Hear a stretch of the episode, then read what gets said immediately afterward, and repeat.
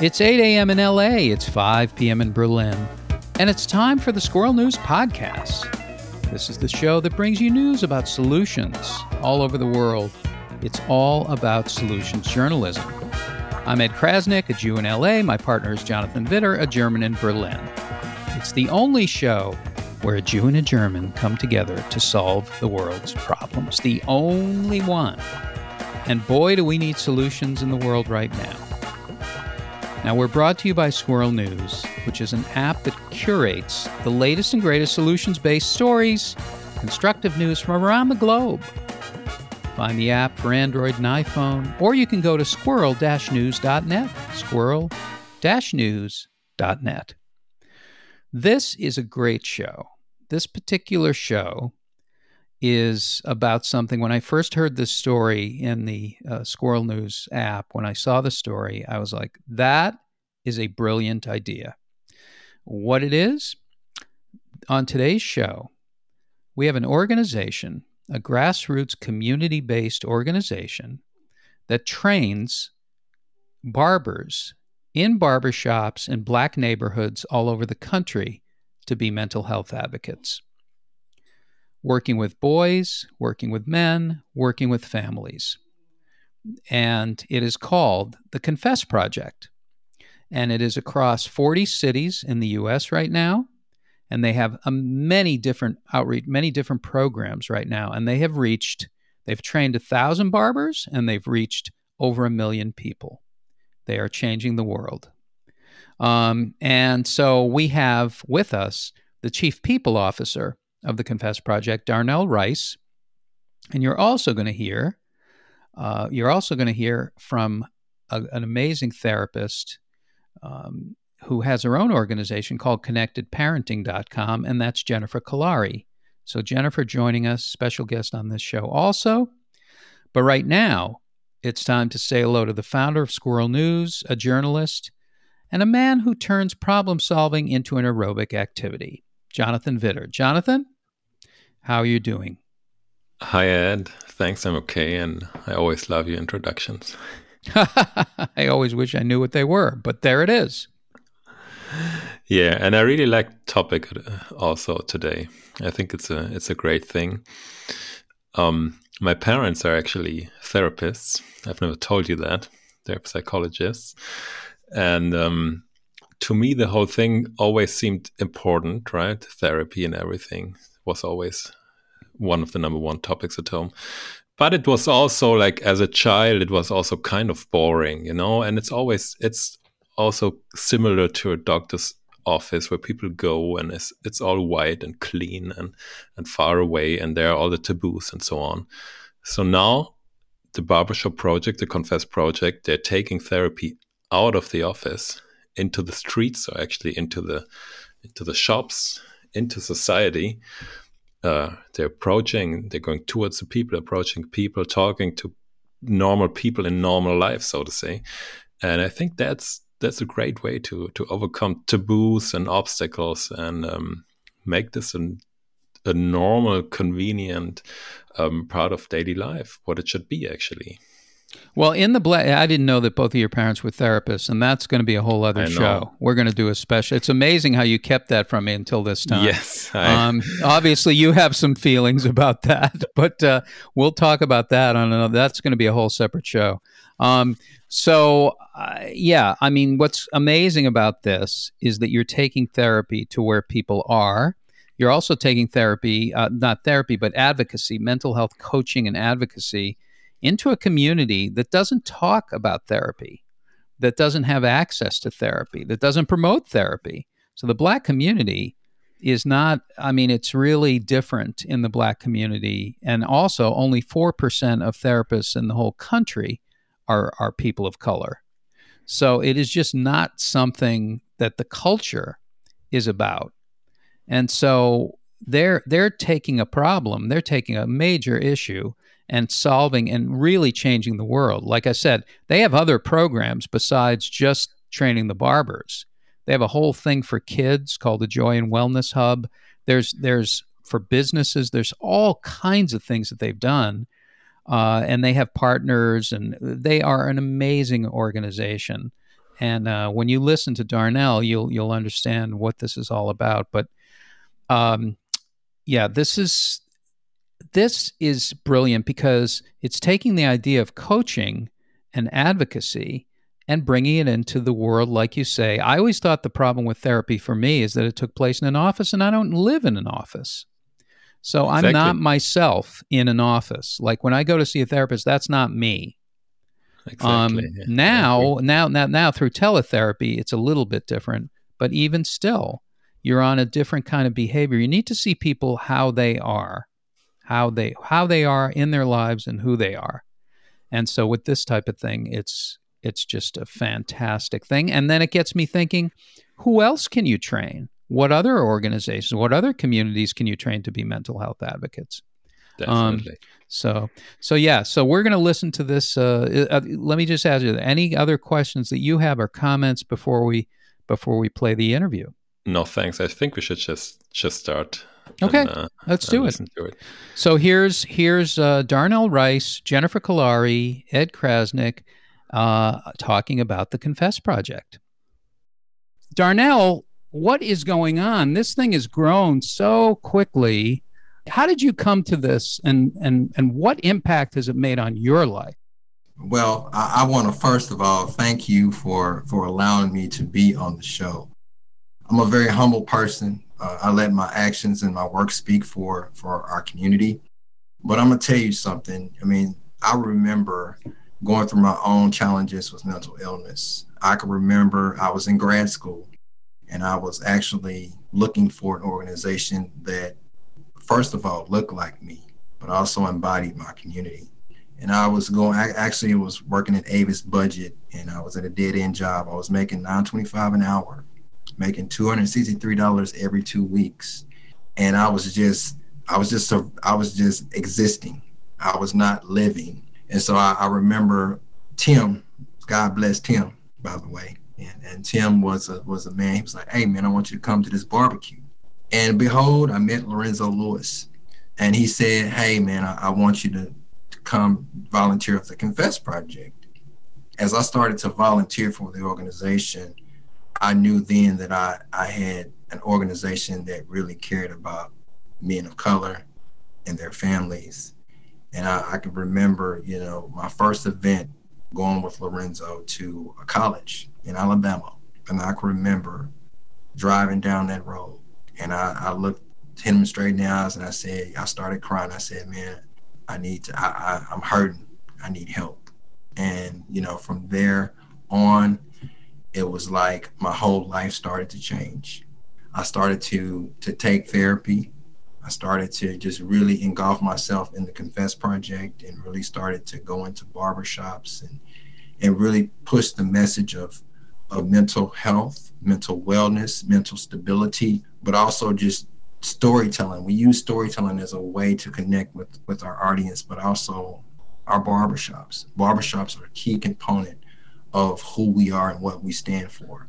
We know those barbers are gatekeepers we know that barbershops are, are very influential in the, in the community, especially in the black community, because that's where we go to, to, to feel good, to look good, but also to be valued and appreciated.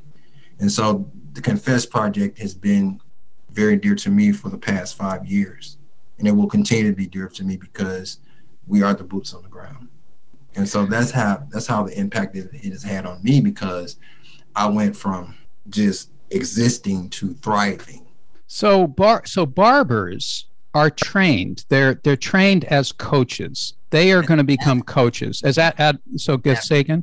Yes, mental health advocates. Advocates.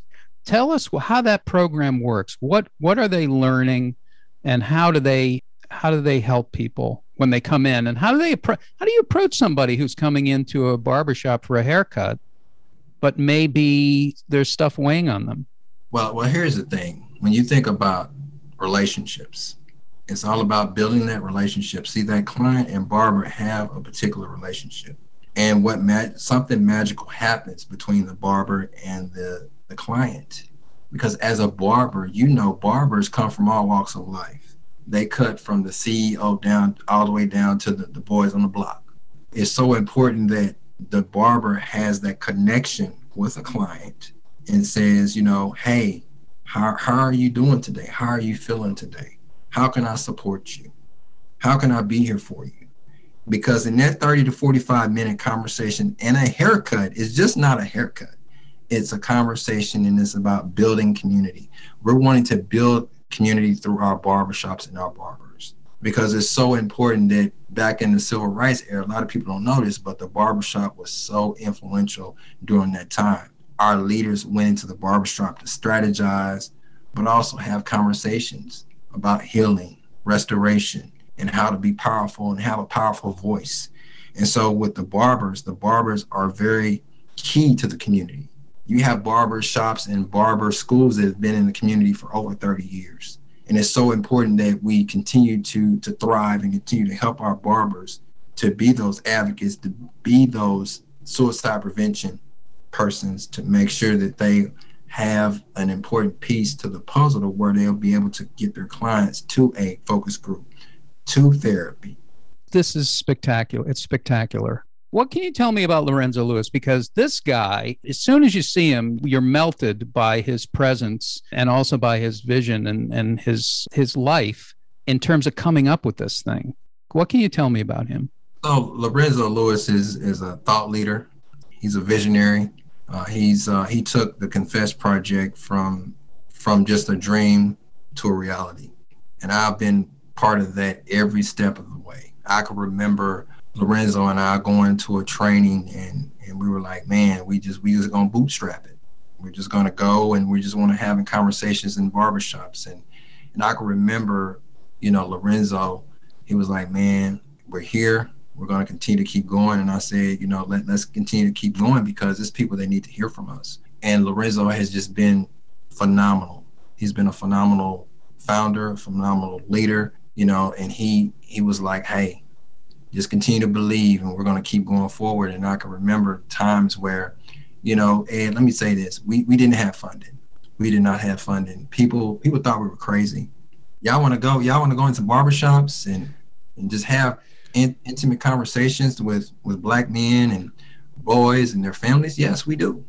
We wanted to do something that was very unconventional very you know unique and we wanted to make sure that we would be the first national barbershop movement, which we are. And so Lorenzo is is a man of many many hats, but he's also a great thought leader and a visionary because he believes in the vision of the organization and also of the people.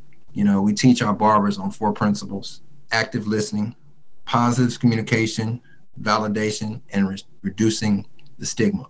Now I understand why it's so successful um, because those things are things that a lot of people don't know about. They don't experience in their lives. They're not used to being listened to. They're not used to being heard. They're not used to feeling like it's okay to have feelings yes. that are uncomfortable, that are different, that are. I I taught. I actually interviewed uh, some former Harlem Globetrotters about mental health. I said, "What do you do about depression?" What when you? He said, "Well, as a kid, I was very depressed." I said, Well, how did you handle that? We said, Well, I went, went to my mom. I told her I was depressed, and she said, Why don't you go depress some dishes? Mm, yes. That's, so what is, what is that? There's a reason that people are brought up to be tough in the black community. What why is that? Yeah. Think about it, Ed. Yeah, exactly. It. Think about it. Think of, about the systematic racism, police brutality, slavery, just all this whole nine yards. We can go on and on. For so many decades, we have not, as a community, and especially in the black community, we have not been first. We've been last every single time. So it's important that we li- be liberated, but also have the opportunity to live a quality of life, to be healed, to be healthy, to to have opportunities to you know be successful, not only in pro- your professional life, but also in your personal life, because quitting is not in our DNA.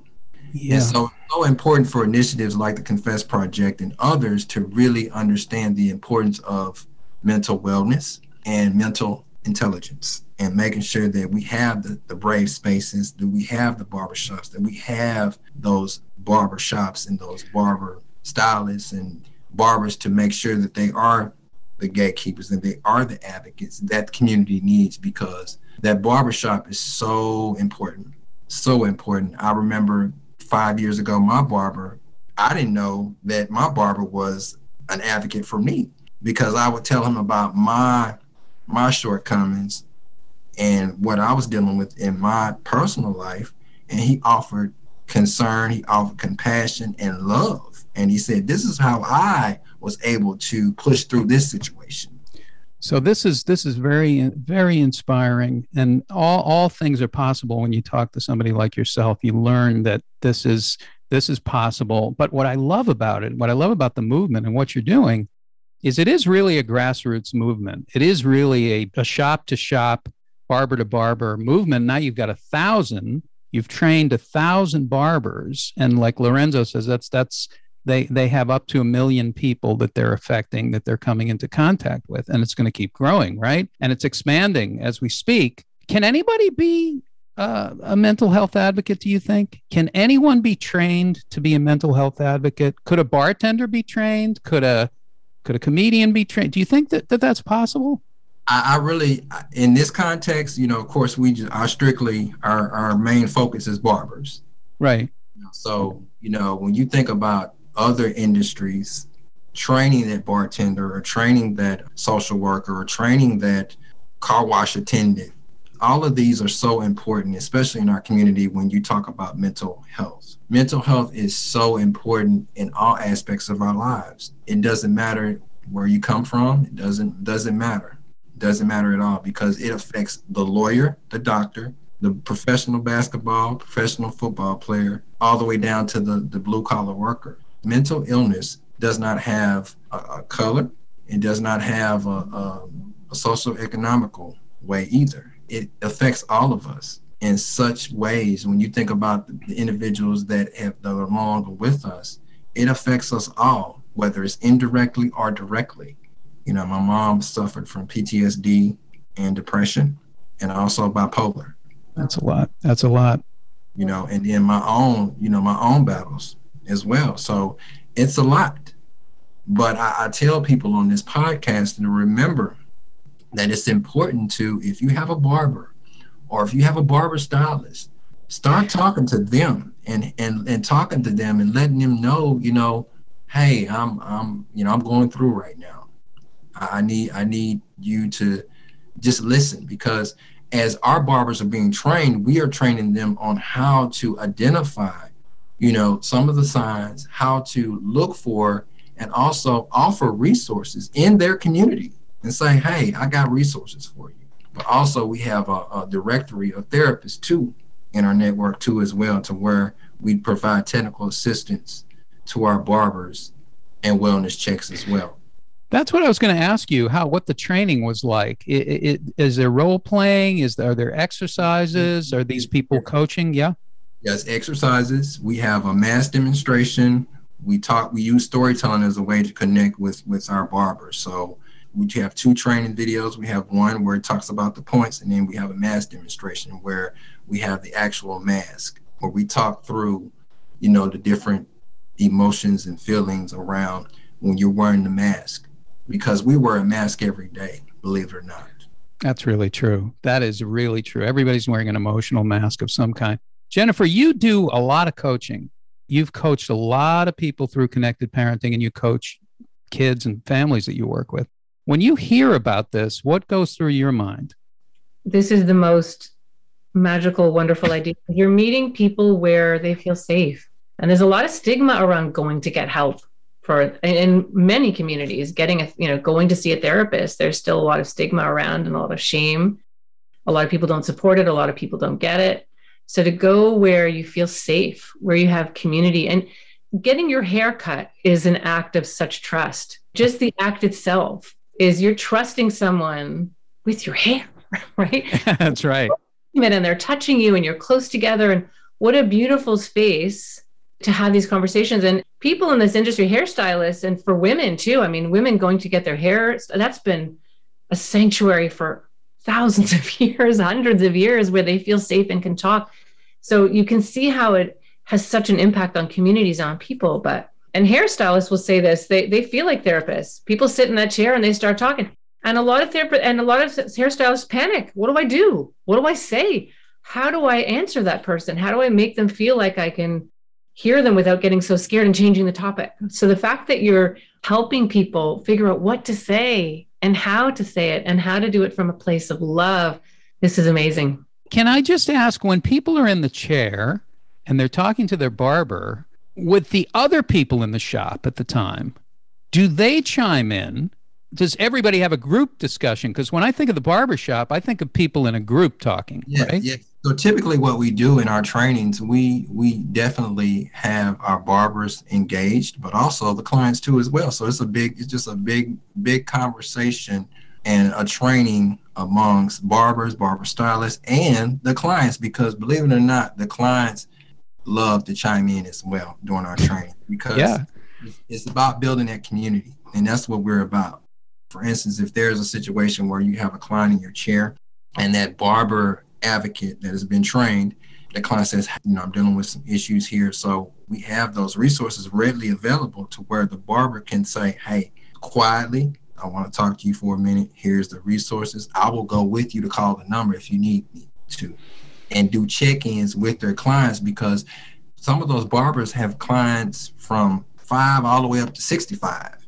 Mm. They've built a relationship with that client. So it's so important that that sacredness of the the client barber relationship is intact. The Confess Project, we thrive ourselves on loyalty. We pride ourselves on being a person-centered organization. And also, you know, we want to make sure that we're culturally aligned and we build a community and we also are thinking unconventionally as an organization, but we also we also let our barbers know that too as well because it's so important that our barbers understand the importance of their role how important it is for them to be that advocate in the community for their clients but also making sure that they go and get therapy as well because I was just going to say they need that support too because that's heavy. right? So they so they get it. They get it, right? it's that's how therapy works. That's amazing. Yeah. Yeah. And and and now we're now we have families involved, right? We're we're about the community. So we have families and that means you have black men, you have boys, Mhm. kids, Mhm. and women, I would imagine, are also involved in this. What are you seeing from the women? How are they responding? the women are responding very well. We have a, a number of ambassadors that are that are women. Particularly, you know, for every for every strong man, there's a strong woman right beside him. So it's important that we include that wife, include that girlfriend, include that daughter, because a lot of our barbers they have mothers, they have wives, they have girlfriends, they even have daughters. So it's important to to make sure that that barber and barber stylist is an advocate so he can save not only a client's life but he can also save his his family member's life as well I love that. I'm imagining that if you have someone who comes in and they don't want to share, they're they're they're too scared. They don't want to, but they're overhearing this amazing conversation that's happening between a barber and, and their client. By proxy, they're getting some of that love, some of that oxytocin, and and and there's a message for them that okay, well maybe I can do that one day, or maybe I'll feel comfortable, or maybe that's okay. Like even for the people who aren't engaging, they're there, they're part of it, and that's a huge message to them. So yeah. yes because when you think about it not everybody is going to engage and you know and have these discussions It, it's terrifying for some people, honestly. Yeah. it was when I, my first time speaking in a in a barber shop in louisville kentucky the city of greatness muhammad ali Whew. Uh, but I was able to share a part of me into that barbershop, and I'm gonna tell you, it's ministry for me, and it's it's a point of being authentic, being transparent. Every time I put on that mask, y'all, a layer of, of trauma comes off. I'm able to heal. And there's real emotion behind that mask. Think about if everybody would unveil the mask and really tap into the holistic approach of of advocacy and, and barbershops and understanding that you know you can start at the barbershop but you can end up with a life coach. You can end up with you know a multi team of people to help you live a, your best quality of life be liberated be valued and be appreciated It's, it's huge. It's enormous. It, and it's mentorship. You're talking about mentorship too. I wonder when they leave the barber shop, and let's say they don't need a haircut, are they coming back in to visit and drop in and follow up and Yes, phone yes, calls and things yes. like that? Is that happening? Yes, that's happening too as well. You know, we have uh, we have Zoom meetings, we have blitz calls, we do wellness checks, we check in with our barbers. Imagine that, Jennifer, uh, a therapist calling their their client. I'm sure you do this, but like wellness checks, it's like part of the part of the therapy process. I'm going to check in with you during the week. Imagine yeah, that. phenomenal. It's community. It's love. It's taking care of each other. And for every person who peels a layer off that mask, they're better able to support and help someone else. So it's just like a pebble in the water, and the rings just go out and out and out. And I just think this is such a beautiful project. I'm really moved by it. It's incredible. There's a tour going on. I was reading about a tour. Gillette and Andis is one of our uh, sponsors. So Okay. we did a we did a Gillette tour a couple about a year ago, year or two ago. We did a virtual tour because of COVID. We were getting ready to do a big tour, but then COVID hit. Yep, So COVID. we had to put, we had to pivot as an organization and say, okay, how can we reach barbers in a way that it's it's unconventional, but in a way that we'll be able to reach them where they are. We decided to do virtual trainings with with our cities. So we went to Dallas Fort Worth, went to Philly, went to New York, went to San Francisco, and we all did this virtually. And you're bringing people in. I would imagine that there are speakers, there are people like Lorenzo, there are other advocates in local communities. They come into the barber shop, they visit, they speak, they train, et cetera. Yeah. So basically, we, we have our trainers, but we have we have in the past we have colla- collaborated with other organizations. Like when we did our, our second tour, which was in person after the fact of when you know, of course, when we did the virtual, we had the, the actual tour. We went to those cities and we you know we had the barbershops and everything, and we collaborate with a, a group called Good Call, and they're they're out of New York, and they do a lot around um, rights when a, when a person is arrested they talk about how to talk to the police, making sure that they know what to do, what to say, how to present themselves as well. We were able to utilize Good Call to be a part of our training. So how is the therapy community responding to this? Do you get calls from therapists? Do you get support? Do you get, you said you have therapists in your program. So Yeah. We have enormous amount of support with our therapists. When you think about therapists, especially in, in the black community, we don't have a lot of therapists that look like us. When you think about the two percent, it's it's very it's very slim. So we try to make sure that we find therapists that look like us to make sure that we can address the need and also understand that you know it's it's going to take a village. It's going to take all of us to help our communities thrive and, and be successful. Our therapy community, we have a good community, and and I'm really thankful that we you know we can still continue to add more therapists as well to our directory. Well, I think you got one here. Um, I think you got one on this call. Uh, so, so I think Jennifer's in. Um, I think what's so important is, especially now, there's more than one epid- and, uh, pandemic right now. Mental health, anxiety through the roof, and there are no resources. They're strained to the limit. So the more people can be doing this kind of incredible work where people are, where they feel safe, meeting them where they are, with this incredible support and training, it's phenomenal, and it's so needed, so unbelievably needed. And I'm gonna tell you something, Miss Jennifer. Too, we train our barbers not to diagnose. hmm They're not clinicians. They're Yep. advocates, and we let them know up front. Yep, that's important. You're just there to advocate for them and yourself. Yes, I love that. we're not we're not judging. We're not uh, diagnosing. Not Uh, but but you have active listening and you have validation. Two of the cornerstones. Jennifer talks about this all the time in parenting. Mhm. This is what it's about. This is the cornerstone of parenting. So you're doing it, and it's it's amazing how huge it is. Therapy is no stranger to the white community. Okay, people. It's but it's still a stigma. It's still a problem, and people don't do it. This is the thing. People talk about it. Do You're it. doing it. You're doing it. You're doing it. And the doing is the active listening and the validation and the and basic skills of connection. This is what changes people's lives. Not going to somebody's office to sit down and talk about your past and not necessarily. This is therapy where you are. When you think about unresolved trauma, childhood trauma, unique lived experiences, those are the cornerstones of where you can start to heal. and I had to really take an inventory and really understand like every trauma changes you. Trauma changes you to a point where either you're going to say, okay, let, let me let me start somewhere. Let me start the process of healing. Because if you think about adverse childhood experiences, my score is about an eight and above. So you can imagine how much trauma I've seen and I've been through in my lifetime. Both my parents are gone. My grandmother is has cancer right now. She raised me just the whole nine yards, you know. But at the same time, I'm letting the the statistics know that I'm still here, that I'm still providing services for our community, providing that barber and barber stylist with the four principles, and also letting them know that hey, you can heal too, one client at a time and one barbershop at a time. So brilliant. And when you have issues in your own life, I would imagine that you take those pillars with you into your daily conversations. This is not something was like now I'm advocating for the Confess Project. This is your life.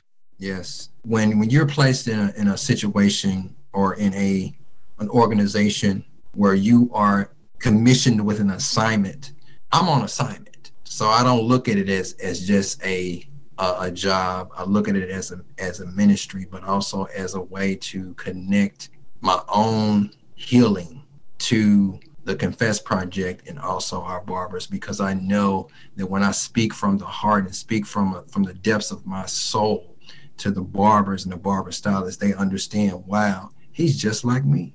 I'm so inspired, so blown away by this, and it's working. Right, a million barbers. You have goals for the future to meet, reach so many more people, and you're spreading out all over the country, right? Yes, but we know that it's going to take a lot of work, dedication. But we know that you know when you understand the assignment and you know your north star, and you know where to go, where you need to be. That's the biggest thing is understanding your your vision, understanding you know what are some of your goals, what what do I need to be doing? Because at the same time, you know, Ms. Jennifer, when you when you talk about life coaching and you talk about therapy and everything, it's important. But sometimes something has to happen in our lives to, for us to really have a light bulb in our in our head and say, "Oh, this is real." COVID has really taken us, destroyed us as a as a community and as a society. As I had COVID back in June of of, of last year. Mm. Yeah. COVID for me changed my whole life. Of course. Mm people's lives and their businesses and their income and it's been trauma on a grand scale. And we're and i'm particularly worried with young people. Like it's it's hit teens really hard like really hard. Yeah. and we're going to be unpacking the effects the mental health effects of this pandemic for years to come. So that's another reason why it's so important what you're doing yeah. You're healing people where they where they are. I also think what you said jennifer is really interesting which is you're in a space where you're being cared for and there's trust. Yeah so those are like big things and those are things that you know you don't have everywhere but in that setting somebody's taking care of your hair. You don't have anywhere to be. You're not thinking about what happened yesterday what happened tomorrow. You're in a chair and you're talking. Someone's listening to you Exactly. And uh, hairstylists and barbers have been doing this, have always been doing this. And now they're getting the help and the support and the how to. Any hairstylist will tell you they're hearing people's life story and don't always know what to do about it and don't know how to say the right things and where to send people and how to support people and how to deal with it themselves when they've heard a traumatic story. So it, it's just phenomenal. It really is. Also, another thing too, we we we tell our barber and barber barber stylists as advocates to make sure that you're there to offer support, you offer resources, be a referral for them, but you're not there to, to, solve, to solve it. Yeah. You're not there to solve their problem. Yeah. Because all they want you to do is just listen sometimes. Oddly, that Jennifer says many times with parenting issues, there is nothing to fix. It simply is people connecting and being heard. That is a powerful tool for treatment it really that is treatment you know that is medicine as jennifer always says. You know i know you've raised money. I know you have partners like toyota and gillette. I'm sending this to uh, lebron james's company and to steph curry. I know people at both of them. I'm sure you do too. Have the athletes responded to this kind of thing? Yes we've we've had uh we had a guy by the name of plays for the new orleans Pelicans, I think. Right. Uh, Holiday, J.R. Holiday. Yeah, yeah, Jrue Holiday. Yeah. He has an organization, and he he really reached out to us, and he also gave us a donation as well. So he's been really influential in that area too, as far as the professional realm. He's helped us out a lot too. Other, you know, key figures in in the game, you know, Atlanta the Atlanta Falcons just donated funds for us too as well. Great. So we're moving Great. to Atlanta here this year. That's a shift. That's a shift now. Now you're here in LA. You're you're are you in you're in a number of cities. How many cities are you in now? So we're in 40 cities. 40. 40 cities, but our main three right now where our offices are located is is Little Rock, Atlanta, and LA. Wow, I'm going to go see the LA office, but um, but I'm going to tell you, I'm I'm speaking to you. I'm speaking to you, LeBron James, Jamal Henderson. I'm speaking to you guys, and I'm telling you, you know about this, and uh, I don't know if you've had a meeting yet or you've had a conversation, but we're going to connect you with Darnell. I, I think that you guys should talk and Steph Curry and Janelle Lindsay. I'm connecting you with Darnell, and I think you guys should talk. And uh, that's what we're going to say about it right here. I'm looking right at you, and we're going to talk. Now, Darnell, before I let you go, what can you do with my hair? Because that is a big source of mental health stress for me because uh, can I get a witness? This is not good, what's happening right now. Now, there's nothing I can do. I literally was considering a hair transplant. I cannot shave my head because I have a weirdly shaped head. It's not going to look good. I'm going to look like an alien. Mm-hmm. Can I come in? Will you let me into the barber shop so I can talk about this? Man, wow, that would that would be that would be something. That would be something. It would be something, and it might not be a good thing. But you know what? But I, I just want to let everyone know that's listening to this podcast I want you to know that you can save a life. You can be that change for someone that's really ready to to go to the next level. But just remember, you are there to change, to empower, but also just be a, a helping hand for your yourself, your family, but also go talk to your barber. I love it. I love uh, it. Also, another thing, too, guys, if you would definitely go to our website, www.theconfessproject.com, and look us up. Make sure you definitely go on all social media handles Twitter, Instagram, Facebook. Look us up. If you know any barbers, barber stylists that are wanting to connect with us, let them know that we're here and we want to make sure that we reach the bar our barbers and maybe there's a maybe there's a beauty salon because I know that's how Lorenzo originally uh, was inspired by the idea. I think he had a relative who had a beauty parlor, and he used to go and he would witness women talking about their issues. Mm-hmm. So it was very organic to him, and it really touched him as a kid. And I'm sure that you will have on the other side, you'll have female uh, stylists and people that work in salons as as a partner program for the Confess Project, right? Yeah, that that would be something that's been in conversations. All I can say is, you know, stay tuned. stay tuned. You know what? Those are great words. Those are great words. Darnell Rice, you're going to come back. We're going to talk again. I would love to talk to you again and follow up with this. I'm serious when I say you've got a big advocate here. You've got two big advocates here. One who is a wonderful coach and trainer and therapists, and her company, Connected Parenting, does a lot of this kind of advocacy for families. So I want to connect you guys. Everything you are doing, it's amazing. You're an inspiration. Thank you. Don't be a stranger. Let's uh, stay in touch here, okay? Yes, I will. I will definitely stay in touch with you, brother Ed. Okay. okay. I, I, appreciate y'all so much, man. Hey, y'all be safe. You love too. each other, love on each other, but just remember, you can save a life. So that was a great interview. That was really interesting. It's I mean, I really hope this is this is will scale up even much more. And I think so because yeah, it really looks like that. What I asked myself when I listened to it, is this supposed to to replace classical therapy? I guess it's not, right? It's not. No. What they what these advocates are trained how to do, they're trained in four different areas like Darnell said, but really they're advocates. They're they're they're listening empathetically. They're connecting these people with other services. So in their communities, if they whatever services that they need, social services support, they will they're they will almost mentor the people. They become like kind of kind of emotional mentors for people. So it's an advocacy thing. They're mental health coaches, they're mental health advocates. They are not therapists. So so it doesn't replace it, but what happens is if you have people like this or you have programs like this, you your need for therapy shifts because just like social the social prescription movement which we've talked about on the show before yes. there there are ways to you know empower people and support people uh, that change their needs for therapy and that change uh, the kind of services that they that they need. Social prescriptions and the mental health project i mean the uh, the confess project are they're moving in to a way where there's been so much isolation in the world, now connecting people again and having them learn about their their mental health and empowering them in different communities. Because like i say confess project uh, it's the black community it's one community but it could be done in all kinds of areas for people. Coaching is very popular now. And it and it should yeah it should. yeah yeah. And i think i think the fact the very fact that they that they talk to the people and they address the problems that's already very very similar to the, the main principle of therapy right? Sometimes therapy is not not like a rocket science but it's just active listening asking some questions and giving people a safe space to to talk about their issues.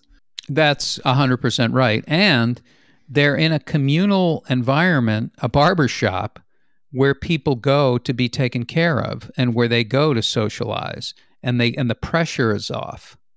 So it's a very different kind of environment. They're going to be taken care of anyway. They're going to get their hair cut. And and in the black community, that's a center of you know, of socialization, of socializing.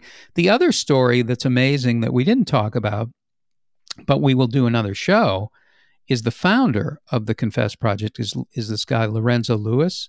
Lorenzo Lewis was born in a prison his mother. He was born to a teenage right. mother who was in prison. And so he grew up that way, and he had a lot of problems with depression, with anxiety, with all kinds of mental health issues, with crime, did prison himself. And what happened is that when he wasn't involved in those things, he had an aunt, an aunt, who owned a beauty shop.